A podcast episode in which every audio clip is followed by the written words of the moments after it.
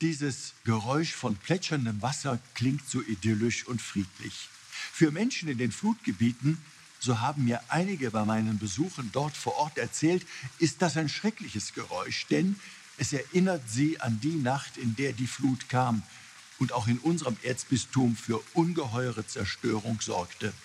Seitdem ich die Auswirkungen vor Ort mit eigenen Augen gesehen habe und im alles bedeckenden Schlamm herumgewartet bin, hat sich meine Haltung zur Bewahrung unserer Schöpfung noch einmal verstärkt.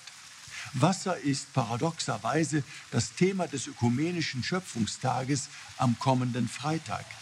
Ich frage mich ja schon länger, wie können wir mit Gottes Schöpfung im Einklang leben? Wie können wir besser mit der Natur umgehen? Nachhaltig, ja. Aber was tut ihr eigentlich?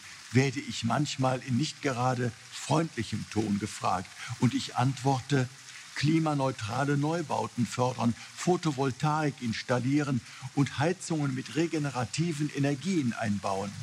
Das sind nur einige Dinge. Sowieso sollen neue innovative Heizkonzepte entwickelt werden. Überall, wo es möglich ist, sollen die Gebäudehüllen in diesem Sinne saniert werden. Umstellung auf Ökostrom, Energiesenkungsprogramm, Förderung von Biodiversität. Das Erzbistum hat sich mit dem Visionspapier Schöpfungsverantwortung zu einer Reihe von Maßnahmen verpflichtet. Ich habe zum Beispiel einige Bienenvölker im Garten. Ich weiß, das ist vielleicht nur ein Tropfen auf den heißen Stein. Im Visionspapier Schöpfungsverantwortung stehen noch mehr Ziele. Vielleicht sind da auch welche für Sie mit dabei. Mir ist Schöpfungsverantwortung ein großes Anliegen. Seit diesem Sommer noch einmal mehr. Ich weiß, dass es auch unter uns Katholiken einige Klimawandelskeptiker gibt, die das alles nicht für nötig halten und die Zusammenhänge verneinen. Aber so oder so, Maß halten gehört zu den christlichen Tugenden.